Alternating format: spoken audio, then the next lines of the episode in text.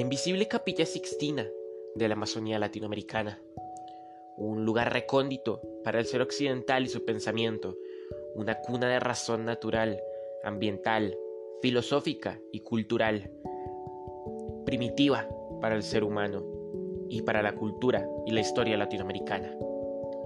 Hablamos del Parque Natural El Chiribiquete, ubicado en la selva amazónica colombiana, un lugar que se ha invisibilizado a lo largo de los años y que actualmente se planea como un entorno factible para el desarrollo económico y social colombiano, mediante la explotación de los recursos y el uso de los mismos, así como la, más o menos, destrucción, según lo plantean, del espacio natural. Pero, ¿de verdad va a ser así?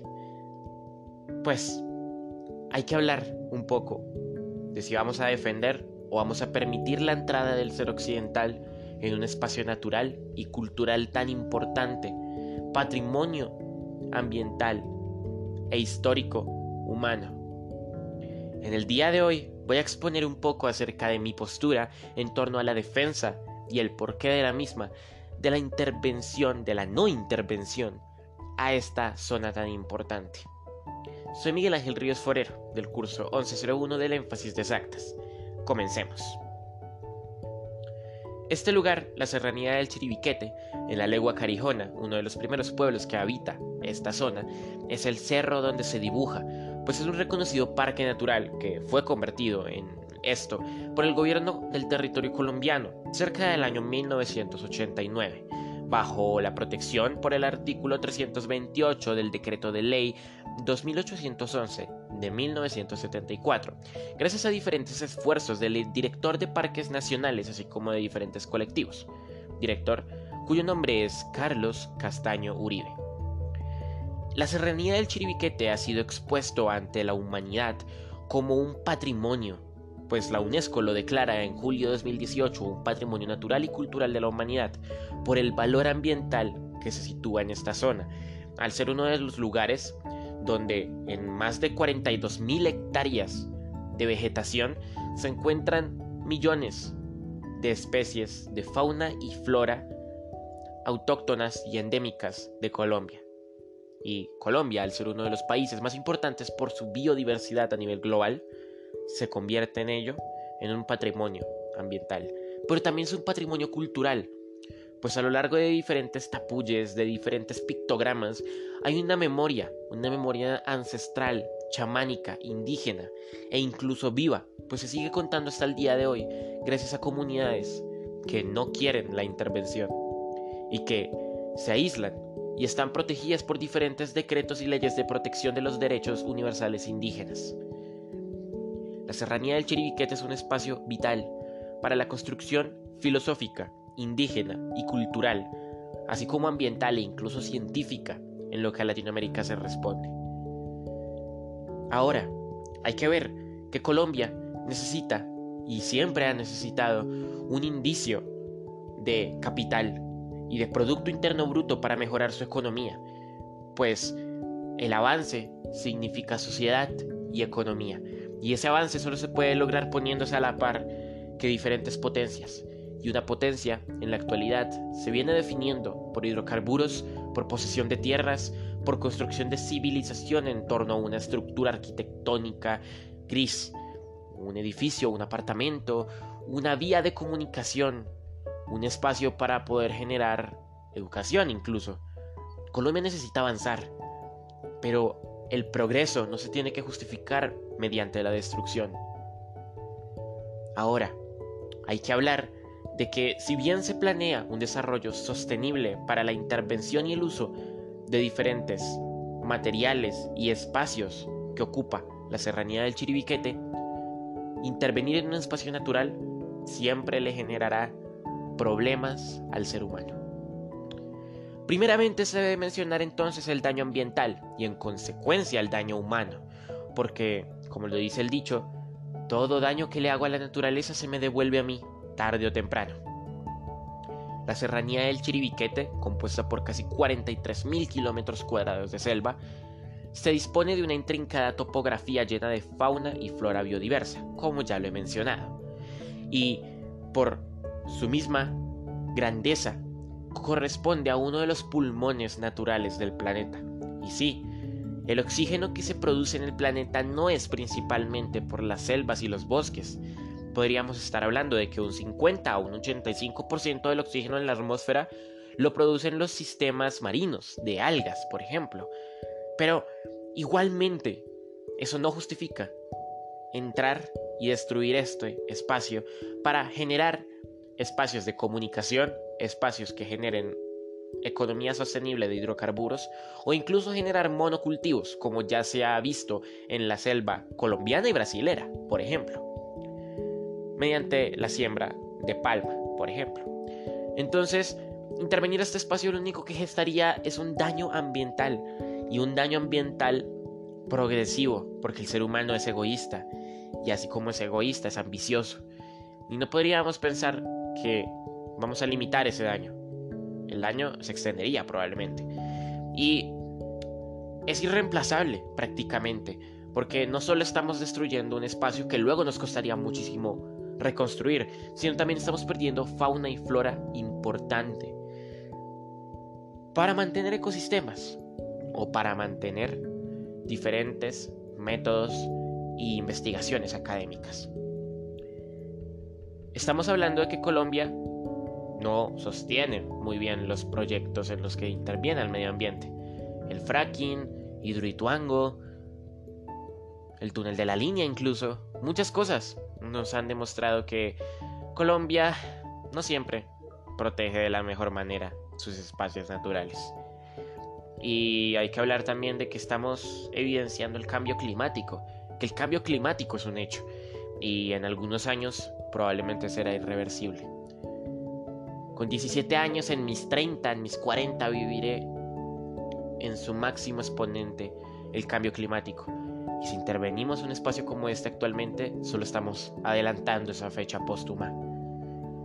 Ahora, como ya lo he mencionado, no solo es eso, sino también es la pérdida de fauna y flora, que además de ser un problema medioambiental porque estamos afectando estructuras ecológicas, si lo justificamos desde un punto de vista para la salud humana, también estamos afectando posibles objetos de estudio que nos puedan contribuir a diferentes metodologías y productos, métodos y otras cosas que permitan crear medicina occidental y tradicional.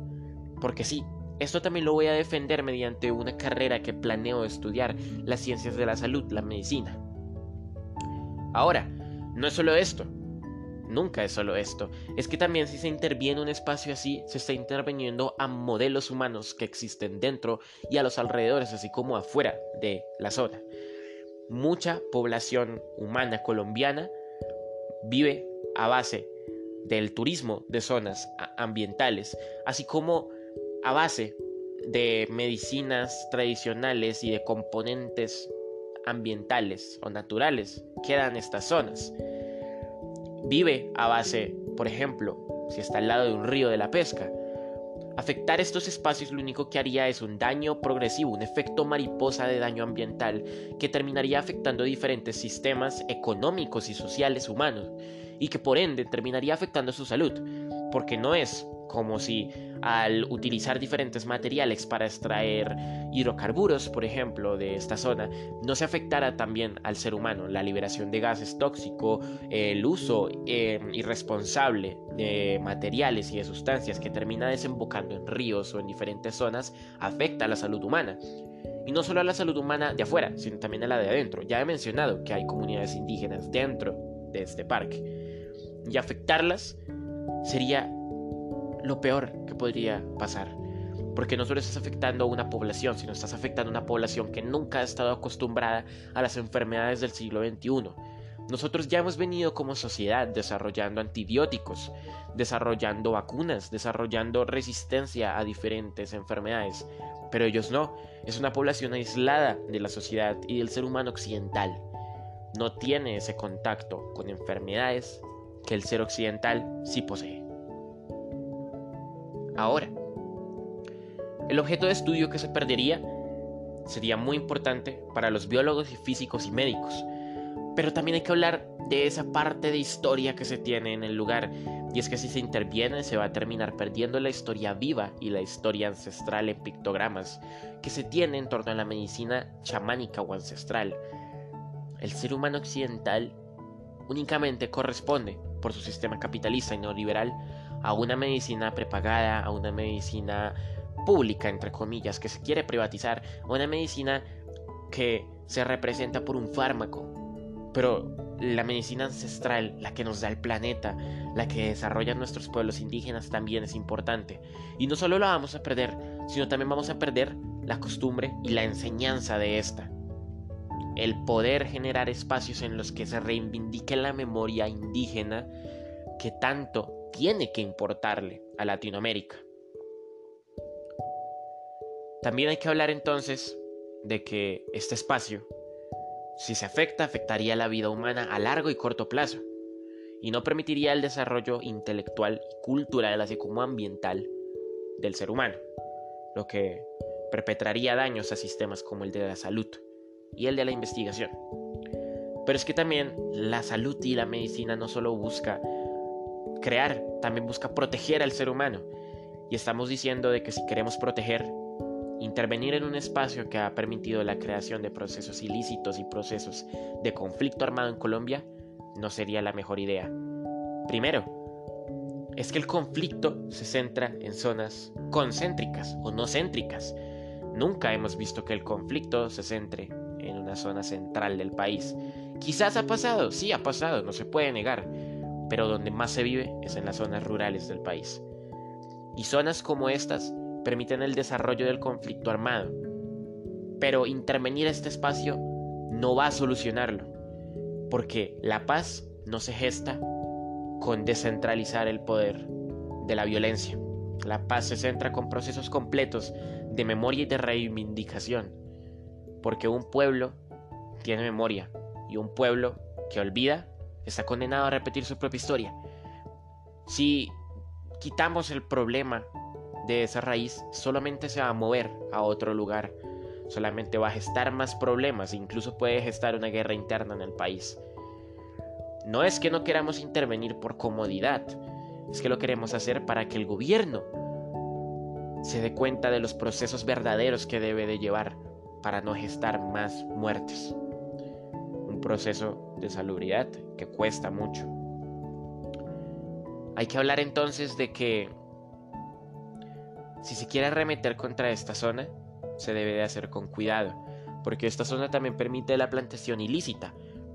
Hemos visto que hay muchas plantaciones en este tipo de lugares. Hay incluso personas no relacionadas al conflicto armado que han tomado el lugar para gestar procesos ganaderos o de cultivo. Y si quitamos el problema de este lugar, lo único que vamos a hacer es descentralizar el poder o hacer que incremente, porque el asesinato de líderes sociales sigue ocurriendo. Y si decimos que sigue ocurriendo, va a seguir pasando, incluso peor, si descentralizamos una zona en la que no se está peleando por ese hecho. Ahora, el narcotráfico es una de las bases para la economía de la sociedad. Eso se tiene que tener en cuenta. Y es que si descentralizamos ese poder en el que se cultiva ese poder igualmente seguirá en la sociedad. Ahora con diferentes métodos de transporte, porque si se crean vías, estaríamos gestando nuevos métodos para transportar diferentes sustancias y cultivos, guerra y otras cosas, afectar a la salud humana y a su vida, gestar una probable muerte. Así que sí, intervenir un pulmón, una historia, un conocimiento, intervenir el arte, nos haría atravesarnos como civilización que debe intentar no atrasarse, que debe intentar formarse propiamente y no bajo un esquema cultural impuesto bajo el asesinato de millones de ancestros comunes para un pueblo colombiano y latinoamericano. A gritos, los trazos dejados sobre estos tapuyes a lo largo de la historia viva de miles de años piden una salvación, no solo para ellos, sino para nosotros, para nuestra salud y para nuestra vida, para nuestro futuro, para nuestra educación, para nuestra historia. Los humanos pedantes que deberían considerar lo que es el arte, la vida, la cultura y la historia, y sobre todo la naturaleza, no deben intervenir en una zona tan importante como la serranía del Chiribiquete.